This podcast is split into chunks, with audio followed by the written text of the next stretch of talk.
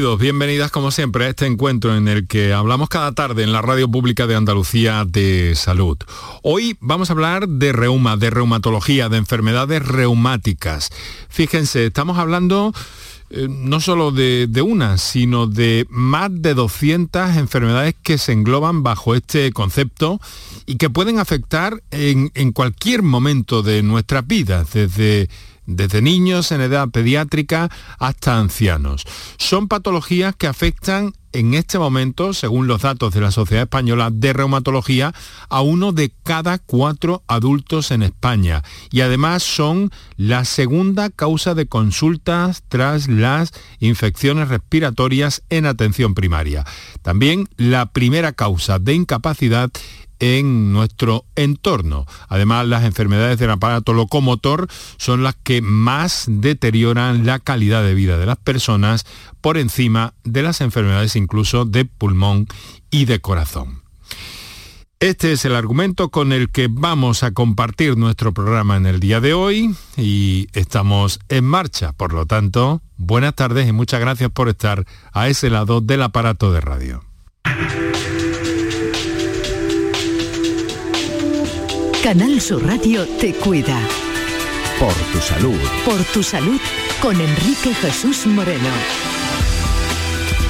Bueno, hablar de lumbalgia, de artritis reumatoide, de artrosis de rodilla, de manos, de fibromialgia, que también se incluye, mm, todavía con, algunas controversias, pero dentro de, este, dentro de esta especialidad, osteoporosis eh, también, pues eh, hay enfermedades musculoesqueléticas que afectan a huesos, a músculos, articulaciones, así como a los tejidos que la rodean y que producen sobre todo dolor. Dolor y como algunas veces. Inflamación, por otra parte, rigidez, limitación del movimiento, incluso deformidad en algunos casos. Y por otra parte, las enfermedades autoinmunes sistémicas que están dentro de este ámbito, como el lupus o la, esclerodermia o la dermatomitosis. No sé si lo he dicho del todo, del todo bien, me, he saltado alguna sílaba. Dermatomiosotis. Ahora sí, creo, eso creo. Bueno, pues estamos en marcha en el programa para compartir con ustedes a propósito de las enfermedades reumáticas todo lo que tengan pendiente todo lo que tengan que aclarar, todo aquello en lo que quieran encontrar eh, orientación porque nos va a acompañar, no es la primera vez que está con nosotros en el programa, el doctor Manuel Romero Jurado, es jefe de reumatología del Hospital Quirón Córdoba y que eh, conoce bien estas situaciones, estas patologías, además de otras cosas y que, bueno, pues le puede dar la orientación o la aclaración que necesite a esta hora de la tarde. Enseguida eh, eh, le vamos a saludar. Antes vamos a recordar cuáles son los teléfonos para intervenir en el programa y repasamos brevemente, cada día más brevemente, los datos básicos de la pandemia a día de hoy. Para contactar con nosotros puedes hacerlo llamando al 95 50 56 202 y al 95 50 56 222 o enviarnos una nota de voz por WhatsApp al 616 135 135 por tu salud en Canal Sur Radio. Bueno, la dermatomiositis es eh, la palabra que con la que antes Lamentablemente me, me lié. Eh, lo digo en atención a todas aquellas personas que puedan padecer esta enfermedad y nos estén escuchando, que sepamos que, nos preocupamos, aunque algunas veces este que, les habla pues tiene sus deslices. Eh, lo siento. Bueno, estamos eh, para repasar en estos minutos brevemente los datos de la pandemia, incidencia que ha bajado a 593 casos por 100.000 habitantes, es la tasa más baja desde finales de diciembre, desde el 23 de diciembre en concreto. Hay cinco eh, ciudades en Andalucía con más de 100.000 habitantes eh, que registran una tasa inferior a los 500 casos.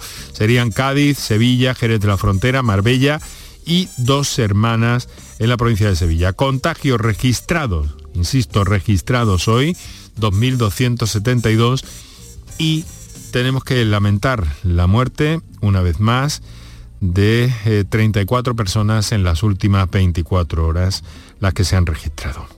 Disminuye el número de personas hospitalizadas, son 1.712, 93 menos que ayer, y también bajan las personas ingresadas en nuestras unidades de cuidado intensivo. Son 15 menos, en este momento hay en esa situación 201 personas. Por recordar también un poco la situación en cuanto al asunto de las mascarillas, los niños de los colegios y adolescentes de los institutos tendrán eh, que esperar hasta el viernes para quitarse la mascarilla en el recreo. Mañana se reúnen las consejerías de Educación y Sanidad y tienen que cambiar las instrucciones que luego se envían a los centros y ese procedimiento es el que retrasa eh, hasta el viernes esa entrada en vigor de la orden, que ya será efectiva mañana. La Junta, eh, por otra parte, espera que a finales de este mes la situación epidemiológica por el coronavirus esté controlada. No obstante, el consejero de Salud alerta, como siempre, de que la pandemia continúa y no se puede dar por terminada. Y un apunte más en cuanto a vacunación, los menores andaluces de entre 5 y 11 años con una primera dosis de la vacuna podrán desde hoy acudir a los centros de vacunación para la inmunización.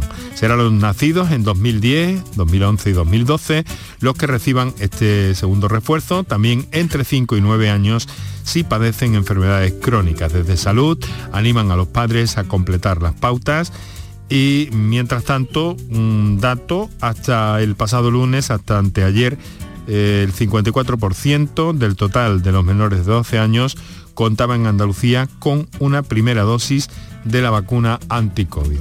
Un 54% de ese rango de población.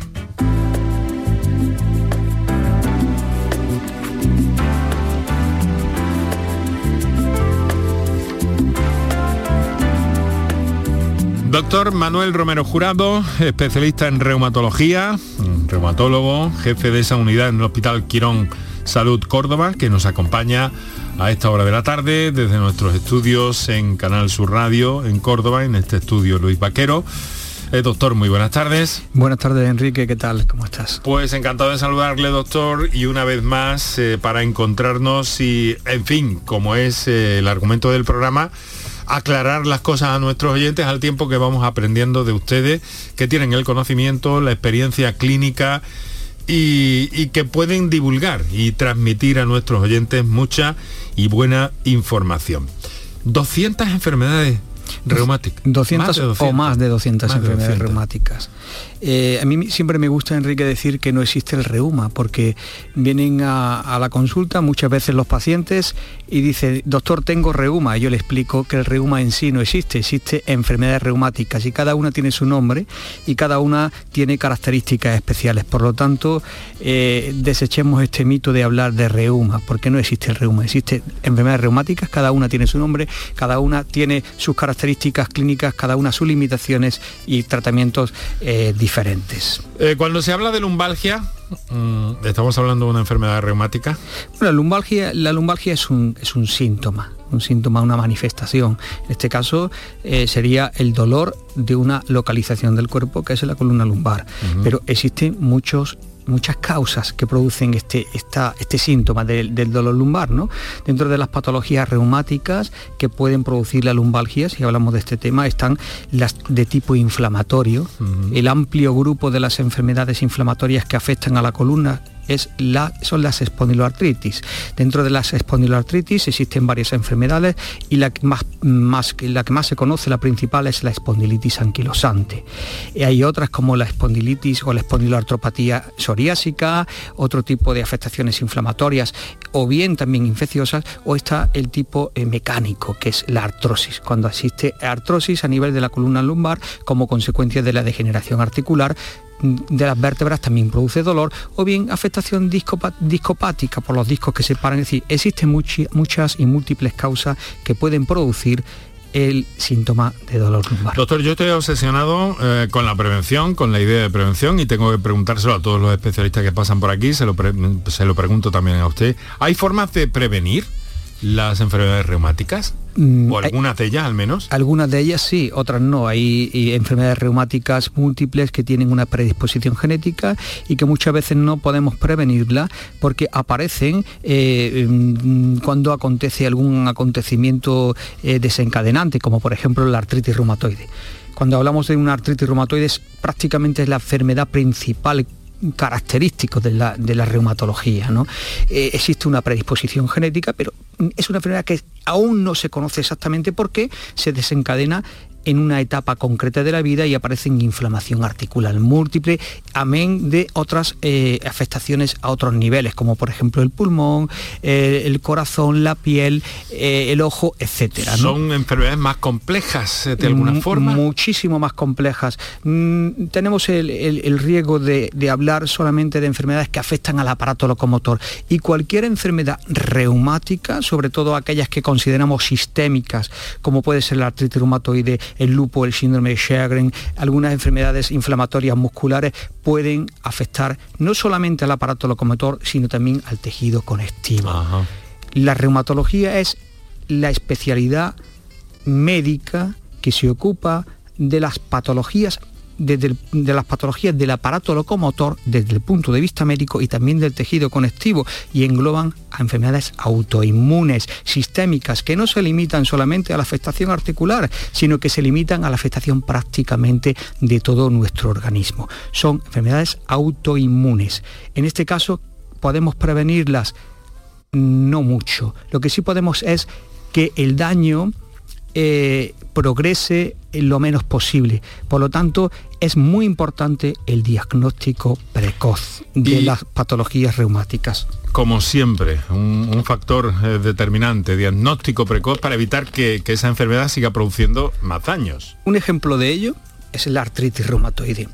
Hay una ventana que nosotros llamamos ventana de oportunidad terapéutica, que es desde el momento donde aparecen los primeros síntomas hasta donde se debe de introducir el tratamiento, tratamiento modificador de la enfermedad con fármacos, muchos de ellos inmunosupresores, no debe de transcurrir más de tres meses, porque a partir de tres meses las lesiones pueden ser irreversibles. Igual sucede en enfermedades como la espondilitis, que también hay que introducir el tratamiento de una forma muy precoz. No, pero a veces es, difícil para el paciente, ¿no? Determinar cuándo acudir a un especialista porque hay un síntoma, ¿no? ¿Cómo está esto, doctor? Pues mira, yo siempre... Tarde? Sí, es, complicado, no es complicado, pero yo siempre aconsejo que ante la mínima ante eh, la aparición de síntomas como por ejemplo dolor articular de predominio matutino, rigidez, o eh, rigidez de columna, eh, dolor intenso, hay que eh, solicitar una consulta, primero por atención primaria, lógicamente, que le derive al reumatólogo. Es importante la conexión que debe haber entre los médicos de atención primaria y los reumatólogos para que exista una derivación adecuada. Muy bien, pues de todo esto vamos a hablar, estamos hablando ya de hecho con eh, nuestro invitado de esta tarde, doctor Manuel Romero Jurado, eh, que nos acompaña y que, eh, bueno, ya muchos de ustedes están haciendo uso de nuestras líneas que ahora recordamos, un par de minutos para nuestros anunciantes y enseguida entramos en materia. Para contactar con nosotros puedes hacerlo llamando al 95 50 56 202 y al 95 50 56 222 o enviarnos una nota de voz por WhatsApp al 616 135 135 por tu salud en Canal Sur Radio. ¿Estás lesionado? Elige la fisioterapia avanzada de Clínicas Beyman. En Clínicas Beyman ponemos a tu servicio fisioterapeutas de primer nivel equipados con la última tecnología. Nuestra meta es tu recuperación. Somos la fisioterapia oficial de 18 federaciones deportivas de Andalucía. Si necesitas recuperar tu salud, tu rendimiento y tu bienestar, pide tu cita en clínicasbeyman.es. Aquadeus, ahora más cerca de ti, procedente del manantial Sierra Nevada, un agua excepcional en sabor, de mineralización débil que nace en tu región. Aquadeus Sierra Nevada es ideal para hidratar a toda la familia y no olvides tirar tu botella al contenedor amarillo. Aquadeus, fuente de vida, ahora también en Andalucía. El resumen de la jornada con la última hora del deporte, la economía y el análisis lo tienes en el Mirador de Andalucía. De lunes a viernes desde las 7 de la tarde con Natalia Barnés. Quédate en Canal Sur Radio, la radio de Andalucía. Enrique Jesús Moreno, por tu salud en Canal Sur Radio.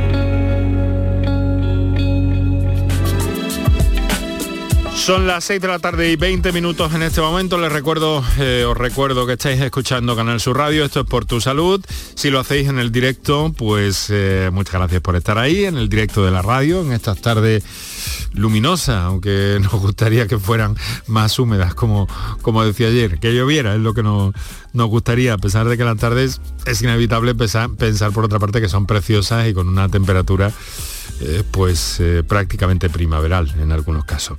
Pero en fin, vamos a lo que vamos, que es lo nuestro. Quiero decir que a todos los que estáis en directo, a todos los que escucháis el programa en la redifusión del mismo durante la madrugada, eh, de, cada, de cada noche aquí en Canal Sur Radio y a los que lo hacéis a través de las distintas plataformas digitales e incluso desde nuestras redes sociales, que quiero comentaros que tenéis pues ahí todos los programas, todos los adelantos de los temas que abordamos cada día y que eh, también, también, también dan acceso a los audios eh, a veces Em, eh, selecciones que hacemos o, extractos que hacemos de los programas o acceso a los programas completos. En este sentido, en Twitter estamos en arroba por tu salud CSR que ya notamos que os vais incorporando últimamente con mucha decisión y os agradecemos que nos sigáis y también en facebook.com barra por salud. Cualquier cosa que queráis comunicarnos también directamente al programa, tenéis el correo electrónico por tu salud. Compartimos en torno a las enfermedades reumáticas, más de 200, eh, como nos ha dicho nuestro invitado esta tarde, doctor Manuel Romero Jurado. Eh, doctor, si le parece, vamos a vamos a atender a una llamada que tenemos en directo, vamos orientando y así vamos sabiendo también cuáles son las inquietudes de nuestros oyentes, en este caso, a los que a su vez nosotros escuchamos aquí en la radio, gracias a amabilidades como, como la suya esta tarde compartiendo con nosotros el programa. Nos ha telefoneado Antonia desde Chiclana. Antonia, buenas tardes. Hola, buenas tardes. ¿Qué tal? ¿Cómo está? Pues bien. Eh, bien, y esa risita. Porque no para mí, es una consulta que me tiene mi hija preocupada hace mucho tiempo. Bueno, bueno. Sobre la fibromialgia. Hmm. Pues, pues adelante, adelante. Sí, venga. Eh, quisiera saber si ha salido alguna nueva medicación. Ella tiene fibromialgia pues hace 10 años. Y entonces yo siempre la veo a peor, toma medicación muy fuerte, pero no, no, no la veo yo a ella bien. Vamos a ver, que abre una de las notas que yo tenía eh, preparadas para nuestro invitado esta tarde, Antonia, porque precisamente... entonces lo escucho. Sí, bueno, no, no, no, perdone, quédese aquí por si el doctor tiene algo que precisar con usted, no hay ningún problema, siéntase como en casa. Pero le quería decir que, que, hombre, que es un asunto del que queríamos hablar también, porque la fibromialgia se trata desde el ámbito de la reumatología, ¿verdad, doctor? Sí, sí, bueno, eh, pues nada, buenas tardes, Antonia, mire, yo... Hola, le voy a contestar de forma genérica, no solamente para a usted también, pero para, ya que ha salido el tema de la fibromialgia, dar una pequeña noción general para que para que le pueda ayudar también a otros a otros pacientes o a otros que estén escuchando. Miren, eh, Efectivamente, Enrique, la fibromialgia es una enfermedad reconocida como tal del año 1992 por la, eh, por la OMS y pertenece al campo de la reumatología. Es una enfermedad eh, que cursa con una variada sintomatología donde predomina el dolor osteomuscular generalizado, pero también se puede asociar y se asocia fatiga, fatiga durante la mayor parte del día, cansancio, trastorno del sueño, asociación de eh, eh, alteraciones del estado de ánimos, algunas veces tristeza, ansiedad, algunas veces también se asocia alteraciones del estado cognitivo, incluso que se llama fibroniebla, un poco una niebla mental. ¿no? esta sintomatología es la que predomina en los enfermos con fibromialgia. En, respecto a un tratamiento nuevo, a mí no me gusta hablar de tratamientos generales para la fibromialgia porque cada enfermo tiene su tratamiento específico. No se puede hablar de tratamiento general. Hay que eh, ver al paciente, entrevistarlo, ver que síntomas tiene, dónde predomina, si se le puede ayudar también desde un punto de vista eh, anímico, escucharlo, ver un poco por qué aparece todo esto, porque la fibromialgia tiene tres pilares fundamentales del tratamiento. El tratamiento farmacológico es uno de ellos, pero no es el único. También hay un tratamiento, un apoyo psicológico, emocional, del control de las emociones y también el ejercicio físico. Y bueno, pues en, viendo qué, qué tipo de fibromialgia tiene, cuál es su caso concreto, pues se puede añadir un tratamiento u otro prácticamente los tratamientos de la fibromialgia no existe ninguno concreto para, en, general, como yo digo, ¿no? Pero sí es verdad que cada vez se está aprendiendo mucho más Afinando. sobre este tema y se está ha pasado a considerarse una enfermedad al principio una enfermedad que era la, fibrositis o la inflamación, de, inflamación muscular, eh, a desterrarse completamente. Hoy no se, se, sabe que no se trata de una afectación a nivel muscular ni articular, es más bien un una alteración del, procesamiento del dolor a nivel del sistema nervioso central por un fenómeno que se llama hipersensibilidad central. Es que como los, los, transmisores periféricos eh, este, envían señales muy desproporcionadas al cerebro y hay que, como una hiperactividad a nivel del sistema nervioso central. Esta es la causa fundamental, la causa no, es el mecanismo fundamental en la que aparece el dolor y todos los síntomas relacionados con la fibromialgia. está usted hablando de síndrome de sensibilidad central, bueno, síndrome del que hemos hablado en este programa. Sí, pero el síndrome de sensibilidad es el conjunto de, el conjunto de enfermedades definidas, entre ellas está la fibromialgia, está el síndrome de fatiga eh, crónica, el síndrome de eh, la sensibilidad química múltiple, etcétera. Este caso concreto de la fibromialgia está definido total como una enfermedad. Hay que ver al paciente, estudiar su caso concreto, y cada paciente tiene su tratamiento. Y si no va bien con un tratamiento, mm, como es el caso que nos detalla Antonia, hay, cosas hay cosas que se están investigando, investigando, hay muchas publicaciones científicas al respecto de nuevas técnicas que pasan incluso por la estimulación magnética transcraneal, son como la, eh, son eh, equipos que mediante una aplicación de un campo magnético a nivel cerebral van a modificar o hacer una neuroplasticidad eh, para estabilizar las conexiones neuronales que producen dolor en la fibromialgia. Hay muchísimos estudios al respecto.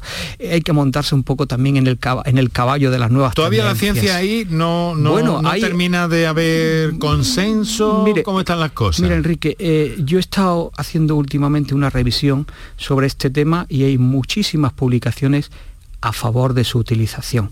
Concretamente, el último documento de la Sociedad Española de Reumatología eh, de consenso para el tratamiento de la fibromialgia, le da una, una recomendación 1B, creo recordar, no me acuerdo de memoria, quiere decir que, que, parece, que parece, que parece que, que tiene eficacia. Lo que pasa es que, bueno, que son eh, tratamientos caros, por desgracia la, seguridad social son pocos sitios donde los tienen, y, pero bueno, ahí está, no tienen efectos secundarios prácticamente y va bastante bien. ¿Esta es una técnica que se viene utilizando para el tratamiento de la epilepsia, doctor, quizás? Bueno, esta técnica, eh, esta técnica se utiliza eh, para muchos, muchas patologías, entre ellas en el campo de la psiquiatría, donde más más se ha demostrado eficacia es el campo de la depresión mayor, más estudios hay, también existen en el síndrome mm, bipolar, síndrome ansioso, también en la neurorehabilitación de enfermos que han tenido accidentes cerebrovasculares, se viene utilizando desde hace mucho tiempo, y el campo de la reumatología se va a empezar a utilizar. Ya se utiliza en muchos sitios. Un ¿eh? estimulador de alguna forma. Es un, es, un aparato que mediante campos magnéticos va a crear, eh, va a modular las conexiones neuronales. Varios mecanismos la, va a, es como la, regeneración de nuevas conexiones neuronales, es la neuroplasticidad, que tan, tan, tan de moda está es, este término, que es crear nuevas conexiones.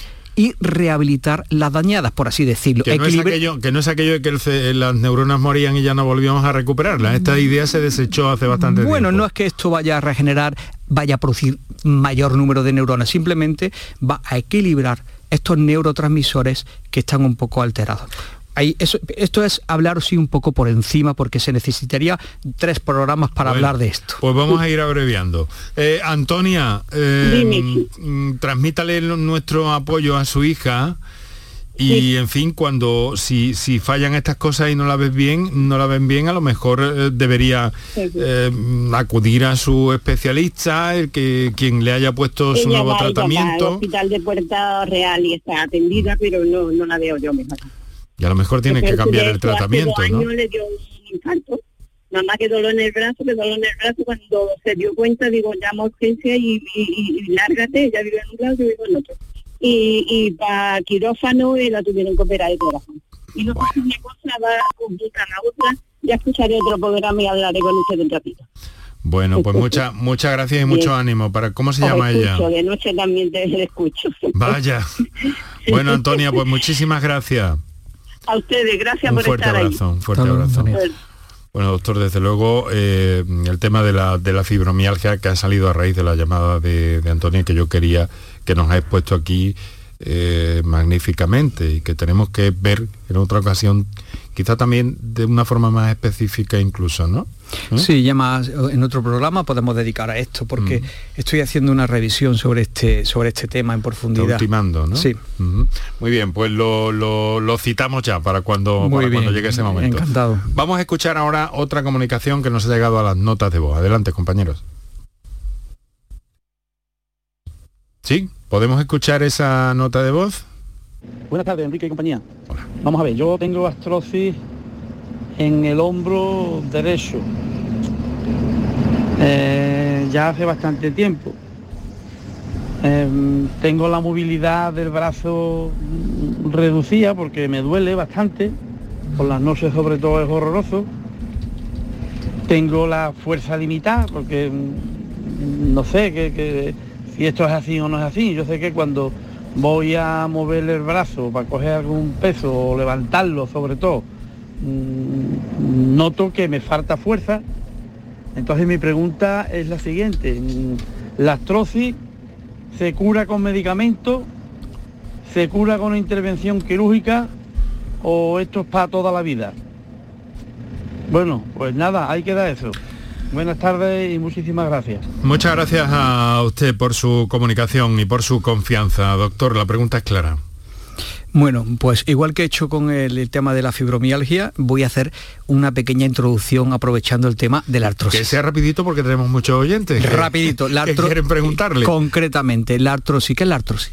La artrosis simplemente es una enfermedad degenerativa de la articulación que comienza en el cartílago. El cartílago que forma parte de la articulación se va desgastando como consecuencia del desgaste por, por múltiples causas, entre ellas la sobrecarga mecánica, genética, etcétera, pues va a, mm, limitarse la protección de la articulación y va a empezar a rozar hueso con hueso y se va creando eh, picos, eh, crepitaciones, eh, lo que es algo mecánico. Mecánico que también implica un poco de inflamación de la articulación. Entonces, esto es algo inherente al envejecimiento de la persona. Si bien se está estudiando muchísimo, se puede prevenir, se puede curar, al día de hoy la artrosis no se cura. Se puede prevenir con determinadas técnicas como por ejemplo cuidando las articulaciones, no, sobrecargo, no sobrecargándolas, etc. ¿Se puede controlar? Se puede controlar con medicación eh, moduladora de los síntomas. Mm, aún, por desgracia, no tenemos una medicación efectiva que revierta el daño ni que tampoco lentezca en gran medida su progresión. Hay otras, hay otros remedios que si tienen soluciones. La gota, por ejemplo, tengo entendido que es una enfermedad. No, sé su nombre científico en este momento. La gota es, gota. pero la gota es gota, pero creo que la curan ustedes. Bueno, la gota tradicionalmente es casi la única enfermedad bueno, exagerando, que curamos los reumatólogos. La gota se cura manteniendo los niveles de ácido úrico bajos en sangre. Hay un punto eh, del ácido úrico, del urato, el urato disuelto en sangre, por encima del cual precipita y precipita y pasa a formar cristales en las articulaciones y en los tejidos. Ese punto es un número, son 7 mililitros, miligramos por litro en la sangre en los varones, 6,5 a lo mejor en las mujeres. Por encima de ahí precipita cuando se mantiene por debajo y mientras más bajo mejor, los cristales que se han ido acumulando en las articulaciones y en los tejidos revierten y se van depurando de tal manera que si no, curar se puede revertir se puede revertir y si mantenemos el tratamiento curar Ah, muy interesante. Eh, lo que aprendemos con, nuestro invitado, le recuerdo a los oyentes, el doctor Manuel Romero Jurado, jefe de reumatología, Hospital Quirón Salud de Córdoba, un especialista, una persona inquieta, investigadora y que además eh, comunica muy bien con ustedes como estamos viendo. Por eso, doctor, vamos a atender otra llamada Nos, eh, nos había llamado Martín desde Úbeda, vamos a recuperarlo en un instante porque hemos perdido esa comunicación, vamos a escuchar otra nota de voz que nos ha llegado al programa. Adelante, si puede ser. Hola.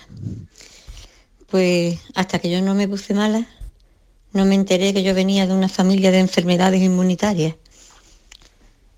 Yo tengo mm, granulomatosis de Wegener y en mi familia tengo dos que tienen artritis reumatoide y ya han muerto de lupus mm, pues tres familiares más. Vamos, que en la familia, en la familia está la enfermedad. Pero claro, eso es muy difícil de, de saber cuándo la vamos a desarrollar. Casi todas la hemos desarrollado en la menopausia. Gracias. Muchas gracias. Bueno, pues Muchas gracias, Enrique, por lo, su lo mismo que ha salido antes. Ahora vamos a enfocar hay- otro tema, que es el Wegener. el- El, Wegener forma parte del grupo de las vasculitis. Las vasculitis son enfermedades eh, por complejos inmunitarios que cursan con inflamación de los vasos sanguíneos. De las arterias, de las venas, de los y venos dolor también. dolor, pero no solamente dolor, sino el Wegener en este caso es una enfermedad granulomatosa, que hay una inflamación de los vasos sanguíneos Mm. eh, que afectan, por ejemplo, a los pulmones, a los riñones, y es una enfermedad mortal si no se trata a tiempo, porque sus manifestaciones no son articulares simplemente, sino que hay manifestaciones respiratorias, hay afectaciones del aparato respiratorio superior, hay eh, inflamación vascular tan importante que si no se pone un tratamiento adecuado desde el principio y ya, eh, bueno, pues los tratamientos para esto son inmunosupresores potentes, el, el paciente corre un riesgo importante de muerte. No son enfermedades mm, frecuentes, eso es un punto a favor, ¿no? Pero sí es verdad una, una componente hereditaria o genética, bueno, ¿no? tienen, no es lo mismo, no tienen, siempre es lo tienen mismo. predisposición, Predisposición genética, pero no quiere decir que todo el mundo que, que tenga un Wegener, su familia va a tener un Wegener y, y ni el que tenga una vasculitis de otro tipo va a tener un en absoluto. Esta vasculitis concreto se caracteriza por afectación pulmonar, afectación renal y, y hay que tratarla con corticoides y con ciclofosfamida, con muchos, con algunos anti eh, inmunosupresores potentes. Ha dicho algo que me parece interesante, ha dicho en casi todas se nos ha manifestado en el momento de la, de la menopausia, ¿no? Eso quiere decir, eh, ¿se podrían, se, se pueden prever estas situaciones? Mm, Bueno, no preverse. El, el hecho de que se manifieste en- con esta señora en la menopausia, porque muchas de estas enfermedades tienen una especie, eh, la- lo que son los cambios hormonales, y, y sobre Son todo muy sensibles son muy sensibles. Muchas de las enfermedades sistémicas son más mm, predominantes en las mujeres que los hombres. Y Pero entonces ese factor de que, que aparece en esa edad mm, en, hace... en- en esta persona en concreto, en esta no, persona en con- no tiene, ha dicho tiene- en su familia. en su familia. He querido entender que en varias mujeres de Sí, su familia. pero no tiene, no tiene que ver, no, se No está muy relacionada. Vale, Hay vale, otras vale, enfermedades, por ejemplo, como la Entiendo. osteoporosis. Se lo he preguntado por si era un factor ahí importante. a Los ver. factores hormonales Mm. todos influyen, ¿no? Pero eh, el hecho de que sea una sistemáticamente que se aparezca después de la menopausia, no. Hay ciertas enfermedades que no hemos tocado aún, como la osteoporosis, que sí por el descenso de los estrógenos después de la menopausia, si hay eh, empiezan a desarrollarse lo que se llama la osteoporosis. Ujú. Vamos a ver eh, qué nos eh, cuenta. Quiero saludar a Francisca, nos telefonea desde Granada. Buenas tardes, Francisca. Buenas tardes. ¿Qué tal? ¿Cómo está, querida amiga? regular, regular. Bueno, a ver, cuéntenos. El doctor Manuel Romero le escucha con atención. Mire usted, yo llevo un tiempo, yo tengo mal de las articulaciones, lo mismo las rodillas que las columnas, tengo más, pero llevo un tiempo durante esta pandemia, pues me duele, me duele la pierna izquierda, en el muslo, siento yo mucha calor. Y como si me apretaran así en la pierna. He ido dos veces a urgencias, porque ya sabe usted con estas pandemias y eso, pues mi doctora casi ni me ve. Mi doctora casi no le hace ni caso, ¿sabe usted? La han puesto en el papel porque ya he ido dos veces y me han dicho que no era cosa de urgencia, que me mandara al traumatólogo y no me manda. Pero yo noto en el muslo izquierdo una calor. Yo digo, de que- llevo ya dos años con Bueno. ella, ¿eh? Está planteado el asunto, eh, doctor. Bueno, yo concretamente habría que examinar a la señora, ¿no? Lo que sí me da pie para introducir otro tema, que son las patologías de partes blandas. Las patologías de partes blandas también forman parte de la reumatología. En este caso pudiera tratarse de una tendinitis. Las tendinitis, las bursitis son también parte de la reumatología. Hay una tendinitis, una bursitis muy frecuente que aparece en personas más mayores, que son las que afectan a las caderas, la trocanteria y a lo mejor en este caso se trata de una tendinobursitis o bursitis trocanteria o también llamada trocanteritis. Es decir, que, tengamos en cuenta que eh, muchas veces eh, las tendinitis eh, se puede localizar ahí o en otras, en, en otras articulaciones o en otras partes del cuerpo y que esto también forma parte de la reumatología y se pueden identificar con una simple ecografía. Con una ecografía, caramba, pues está bien, ¿no? Quiero decir que, está bien. Hoy día eh, casi todos los reumatólogos tenemos en la consulta un ecógrafo. Francisca, eh, debería insistir. ¿Al reumatólogo o al traumatólogo? Yo le recomiendo al reumatólogo, será porque a lo mejor yo soy reumatólogo, pero los traumatólogos son más de quirúrgico. Nosotros somos los que primero debemos de hacer el diagnóstico y si vemos que es del tema de traumatología, pues derivamos nosotros a traumatología. Pero este caso concreto que usted me está diciendo, yo le, le aliento a que, a que consulte al reumatólogo. Tengo pedido con la doctora, pero vaya a hablar por teléfono porque yo ya es como le voy a decir, digo, a mí me manda, yo tenía pensado decirle o al reumatólogo o al traumatólogo. No voy a hacer ya caso de ti porque es que me está cargando de medicamentos, ¿sabe usted? Me ha mandado unas pastillas que me afectan mucho, he leído en el prospecto que receta mucho los ojos, tengo los ojos muy delicados, y que desde que me las tomo, pues tengo los ojos secos, secos, bueno, pues eh, insístale en eso y además eh, hay un método diagnóstico, como nos acaba de decir el, doctor Romero, eh, bastante eficaz. Insístale en eso por su apelea a su propio bienestar, que es como... No se me nota, que parece que tengo la pierna hasta inflamada, una más gorda que otra. Yo una vez escuché ahí una cosa que han sacado ahora de que los que tienen grasa o la operan o una enfermedad que ha venido que... el lipedema, se refiere al lipedema probablemente, ¿no? Sí, sí pero no parece parece que eso no tiene parece que eso no, no, tiene, relación con lo que nos está contando no. Muchas gracias Francisca y insista insista por su por su bienestar y porque, bueno, es curioso también esa enfermedad reumatoide, que se eh, manifiesta en zonas blandas, muy, muy interesante. Sí, eso me ha dado pie para introducir lo que son las tendinitis o los reumatismos de partes blandas. Partes blandas. Bueno, eh, Francisca, muchas gracias, mucho ánimo y por favor insista. ¿Vale? Yo ya le digo, tengo cita para el lunes que viene con la doctora por teléfono. Pues, y yo ya pues- le iba a decir, me manda al traumatólogo o al reumatólogo. Bueno, pues ya no. ha buscado más de lo que me diga. Bueno, tampoco se trata de no hacer caso, mujer. Plantere con, con empatía y con buen rollo el asunto, pero conviene que la vea un reumatólogo probablemente. Francisca, ¿eh? venga, muchas gracias, muy buenas tardes. ¿eh? Muchas gracias, muchas gracias. Muchas gracias. Muy bien, muchas gracias Francisca, mucho ánimo. Eh, doctor, doctor Manuel Romero, un oyente que nos pregunta vía textual que le dijera la diferencia entre artrosis y artritis. Claro, es que hay una nomenclatura y una, unas matrículas en el ámbito de la reumatología, ¿verdad? La, diferencia básica es que artrosis es más degenerativo, donde el foco de la lesión primaria está en el cartílago y después se va degenerando la articulación del hueso y tal y eh, la, artritis hace referencia a inflamación de una membrana que recubre la articulación que recibe el nombre de membrana sinovial.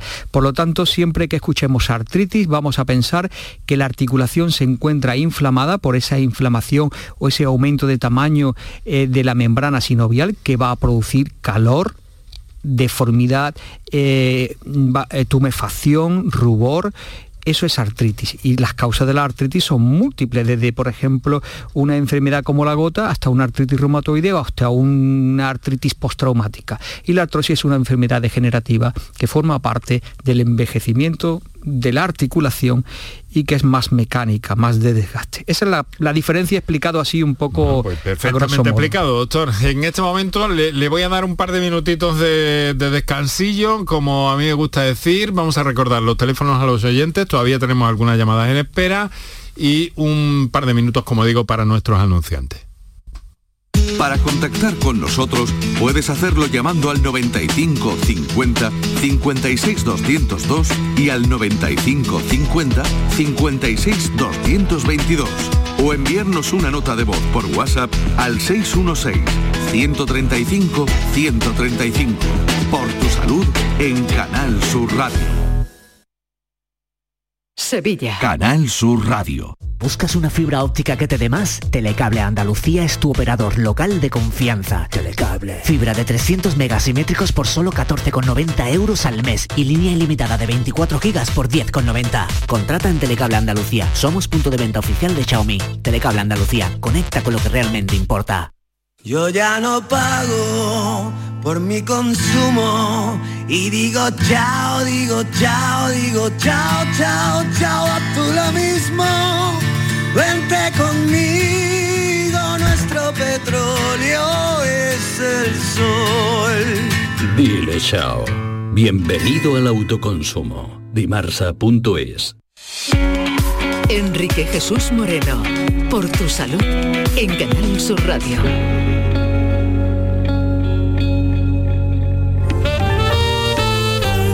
Tenemos 15 eh, minutos para las 7 de la tarde, es el tiempo de que disponemos y en ese tiempo, créanme, em, dando también la oportunidad a nuestro invitado de que se exprese, de que nos comente sus puntos de vista y de que aclare las dudas de nuestros oyentes. Vamos a intentar aclarar al máximo posible y si no entran todas las comunicaciones, créanme los oyentes que eh, el doctor Romero Jurado nos puede acompañar en cualquier otro momento en semanas sucesivas porque este es un tema que, ocupa, que preocupa y que tiene además una alta incidencia, el de las enfermedades reumáticas. Vamos a escuchar una comunicación que nos ha llegado a las notas de voz. Adelante.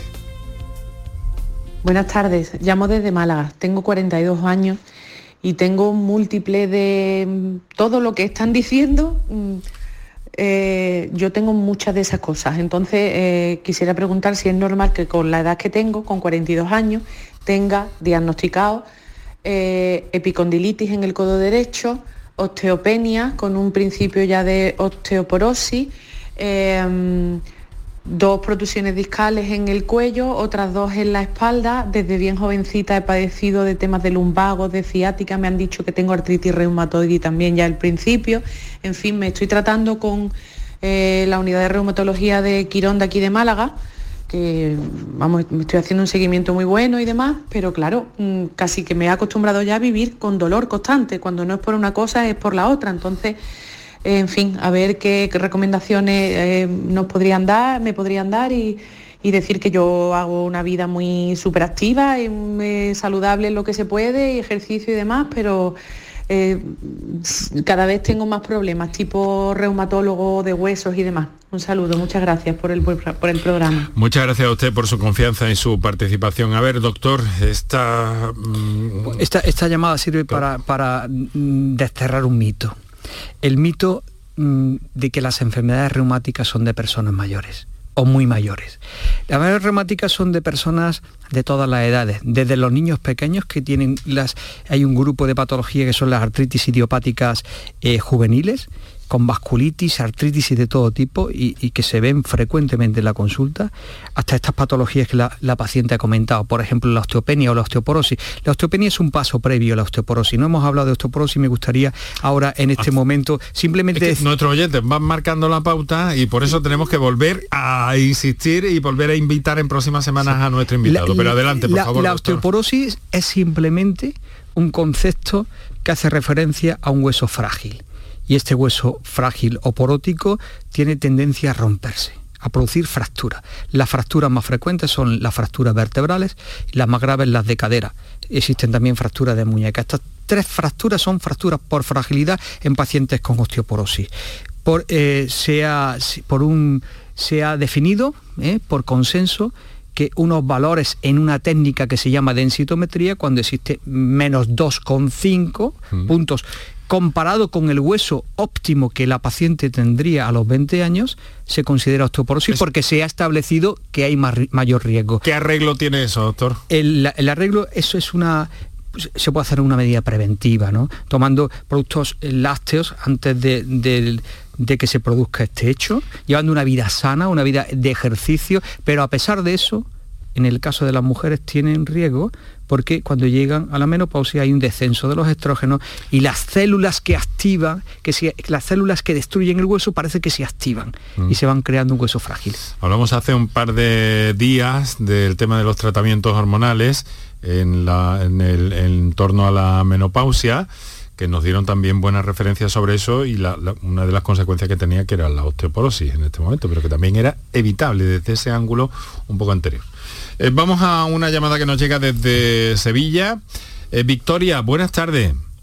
Hola, buenas tardes. ¿Qué tal? ¿Cómo está? Eh, bien, mira, mi pregunta es por mi pareja. Él es una persona joven, tiene 40 años, ha pasado por muchos médicos y muchas pruebas eh, médicas y hay algunos reumatólogos que le han diagnosticado artritis reumatoide, fibromialgia y ya finalmente espondilitis anquilosante, aunque hay otros que no porque no tiene la HLA B27 positiva. Entonces a él le han puesto un tratamiento eh, con inmunosupresores y lo que nosotros preguntamos es si a la larga este tratamiento no será contraproducente para otros y le provoque otras enfermedades, porque al no ser claro ese diagnóstico, Bueno, yo en un principio mm, mi recomendación es que le hagan el diagnóstico lo más claro posible, porque no es lo mismo una artritis reumatoide que una, una espondilitis anquilosante, ¿no? Y es raro que coincidan las dos enfermedades a la vez, ¿no? Y bueno, pero los, tratamientos que se están empleando, inmunosupresores, eh, fármacos que se llaman de remisión de la enfermedad de primera línea y tratamiento biológico si no responden a estos fármacos, tanto en la artritis reumatoide como la espondilitis anquilosante, son tremendamente seguros. No solamente que son seguros, sino es qué es lo que hay que poner, porque si no se pone este tipo de tratamientos para estas enfermedades, el riesgo es muy grande, porque eh, se come la articulación y se deteriora y, otra, y, hay mayor riesgo de afectación sistémica, es decir, que la balanza es siempre a favor de poner este tipo de tratamiento, siempre que se haga un diagnóstico exacto. Pero, doctor, ha dicho que hay, hay un vector o un factor que, El factor, que el factor para el diagnóstico sí, final bueno, que el- eh, ha hablado del HLA B27. El HLA B27 es un, es un marcador genético, por así decirlo, que aparece en, eh, en un porcentaje alto de pacientes que tienen espondilitis anquilosante. Pero no quiere decir que hay que tenerlo para hacer el diagnóstico no es, es- no es una condición sine qua non. Forma parte de los criterios de, de clasificación o de diagnóstico de la espondilitis, pero, no es necesario obligatoriamente. En este caso ha dicho Victoria que no aparece, ¿verdad, Victoria?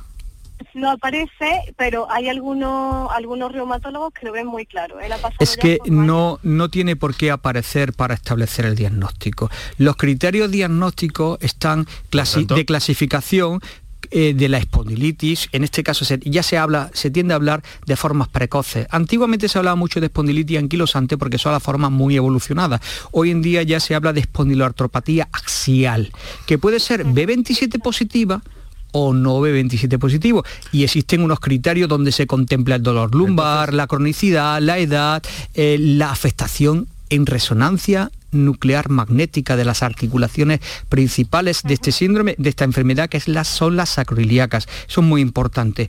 Es decir, que no es una condición sine qua non tener el HLB27. La, la- la orientación, eh, la guía más clara para Victoria, para su... Yo creo que un reumatólogo de... que precise ese diagnóstico. está capacitado absolutamente para dar el diagnóstico, eh, que, Mm. se, que, que, que en Andalucía hay muchísimos reumatólogos, casi todos, todos están capacitados para dar el Ese diagnóstico es el correcto. problema, es que hay muchos y cada uno le ha dicho una cosa diferente. Yo ahí ya, ya sí que no le puedo decir, tendría que, que valorarse específicamente. Bueno, Victoria, mucho ánimo y no, claro, eh, es que es importante esto, precisar ese diagnóstico para ver qué es lo que hacen los facultativos, claro que sí. Le agradezco su llamada y le deseo toda la suerte posible. Muchas gracias. ¿Vale? Venga, Nada, mucho ánimo. saludo. Hay que precisar, precisar. Bueno, pero si hay desajustes, esto marea al paciente una barbaridad, doctor. Claro, es que esto de la medicina no es tampoco, son, reglas, no es una ecuación exacta. Entonces interviene un poco también, mm. pues, en fin. Bueno, vamos a escuchar, vamos a escuchar otro WhatsApp. Tenemos cinco minutillos para las 7 de la tarde. Eh, ¿Cómo pasa la hora? Se pasa rápidamente, mm. se pasa rápidamente. Bueno, vamos a escuchar otro, otra nota de voz. ¿Qué hay? Buenas tardes. Yo quería consultarle, yo tengo artrosis en el dedo gordo del pie derecho y desde hace unos 10 años o algo así mm, estoy tomando glucosamina de unos laboratorios ingleses, estoy tomando dos pastillas, una por la mañana y otra por la tarde, por la noche, un mes y descanso otro mes y me va muy bien. Antes no podía prácticamente andar y ahora me va estupendamente bien, llevo mucho tiempo así. Gracias. A ver si me puede decir si puedo seguir tomando estas pastillas. Bueno, pues muchas gracias a este oyente. Una sí, bueno, la glucosamida forma parte de lo que se conoce como los fármacos modificadores de los síntomas. De los síntomas, pero no, no son fármacos de remisión de la enfermedad el artrosis. Van a modificar, y hay estudios que así lo demuestran, ¿no? un estudio cierta controversia también quiero decir que hay, ¿no? ¿Sobre algún efecto o algo? Sí, porque eh, estudios de eficacia comprobada, comprobada, hay pocos respecto a este tipo de terapias. El sulfato de glucosamida, por ejemplo. Pero están catalogados en todas las guías como fármacos modificadores de los síntomas de acción lenta. No es un antiinflamatorio que quita el dolor hoy mismo, sino que por eso se utilizan durante un tiempo prolongado y se interrumpe. Entonces, la duda principal de este oyente, doctor, que nos queda poco tiempo, y es si mm, mm, lleva tomándolo tiempo, o sigo tomándolo. Si le va bien, no, hay ningún inconveniente de que lo tome. Suelen ser fármacos seguros. Lo que sí es verdad es que no son regeneradores de nada. Eso sí, sí es verdad. Hasta ahora no, no hay estudios de mm. suficiente entidad que ha dicho que le va bien y que si puede, que si según su criterio ningún, debería seguir ningún inconveniente. Muy bien, vamos a atender un WhatsApp más porque no tenemos tiempo para más y tenemos tres minutos. Voy a meter este WhatsApp con calzador. Doctor, le pido, tiene el segundero ahí detrás, usted no lo ve, pero yo tendré que, que pararle. Vamos a escuchar ese WhatsApp. ¿Posible? ¿Hola? En la misma rodilla. No, no lo hemos escuchado. Vamos a empezar desde el principio, compañeros. Eh, yo tengo una fisura, eh, bueno, tengo dos fisuras, una en la misma rodilla, por delante y por detrás en el menisco. Y a raíz de esa fisura me salieron dos fístulas, me parece que se llama, no, bueno, no sé cómo se llama. Y se me inflaman. Claro, eso produce un dolor impresionante. Pero me lo descubrieron en la mutua, a raíz de que me crujió la rodilla y empezó a inflamarse pero mi médico de cabecera no ha querido saber nada del tema. Solamente me ha mandado unas pastillas que son tratamiento de tres meses, que eso no quita el dolor. Y cuando me duele es impresionante el dolor que tengo. ¿Cómo hago para que mi médico me mande al traumatólogo, al reumatólogo, donde me tenga que mandar, pero que me haga caso. Una fisura. Esto fue hace dos años. Muy bien, muchas gracias, eh, eh, señora, por su pregunta. Vamos a intentar responder brevemente, doctor. Una fisura puede interesante, ser interesante el pregunta. principio de una enfermedad reumática. Interesante pregunta para dar pie, para diferenciar lo que es traumatología de reumatología. Esta señora no la voy a tratar yo porque soy reumatólogo, la debe tratar un traumatólogo. Todo lo que sea fisura, fractura, eh, traumatismo, o intervención quirúrgica es traumatólogo. Pero yo le quiero preguntar a mi vez, eh, me lo va a permitir mi curiosidad, ¿hay algún tipo de traumatismo que pueda mm, hacer que debute una enfermedad reumatológica o no? Pues eh, bueno, pues eh, por ejemplo esta señora si, si, tiene una degeneración del menisco, con, con, algún tiempo puede degenerar en una artrosis, eh, traumatismo de repetición. No es, algo, no es algo que sea frecuente ni habitual, ni tiene por qué. Ahora mismo no, no recuerdo yo exactamente. muy bien, muy bien, pues seguro que, que, no es frecuente, estoy seguro de eso. Mi doctor amigo, doctor Manuel Romero Jurado. Hemos llegado al, final del programa. Le quiero agradecer que haya compartido este trocito de la tarde en su agenda con nosotros. Eh, quedamos emplazados para otro momento porque ya ve, y pido disculpas a los oyentes, pero no tenemos tiempo, no tenemos segundos para más en absoluto. Manuel, muchas gracias por estar Ha sido un placer y aquí estamos para lo que lo que queráis para poder ayudar un poco en la medida de mis posibilidades a los, a los, pacientes y a los enfermos de Andalucía. Se lo agradezco enormemente y volveremos a encontrarnos aquí con estos u otros asuntos de eh, todo su campo, que es bastante inquieto eh, como profesional, como médico y como reumatólogo y hay muchos campos en los que podemos entrar. Lo vamos a dejar aquí. Doctor, insisto, muchísimas gracias. Gracias a vosotros. Mañana vamos a hablar de otro tema, de la uveitis, que es una inflamación y enrojecimiento de los ojos que no solamente ven los oftalmólogos, que también eh, tienen que ver un conjunto de profesionales, eh, entre ellos los internistas. Lo haremos desde la unidad especializada del Hospital eh, Virgen de las Nieves de Granada. Hasta mañana.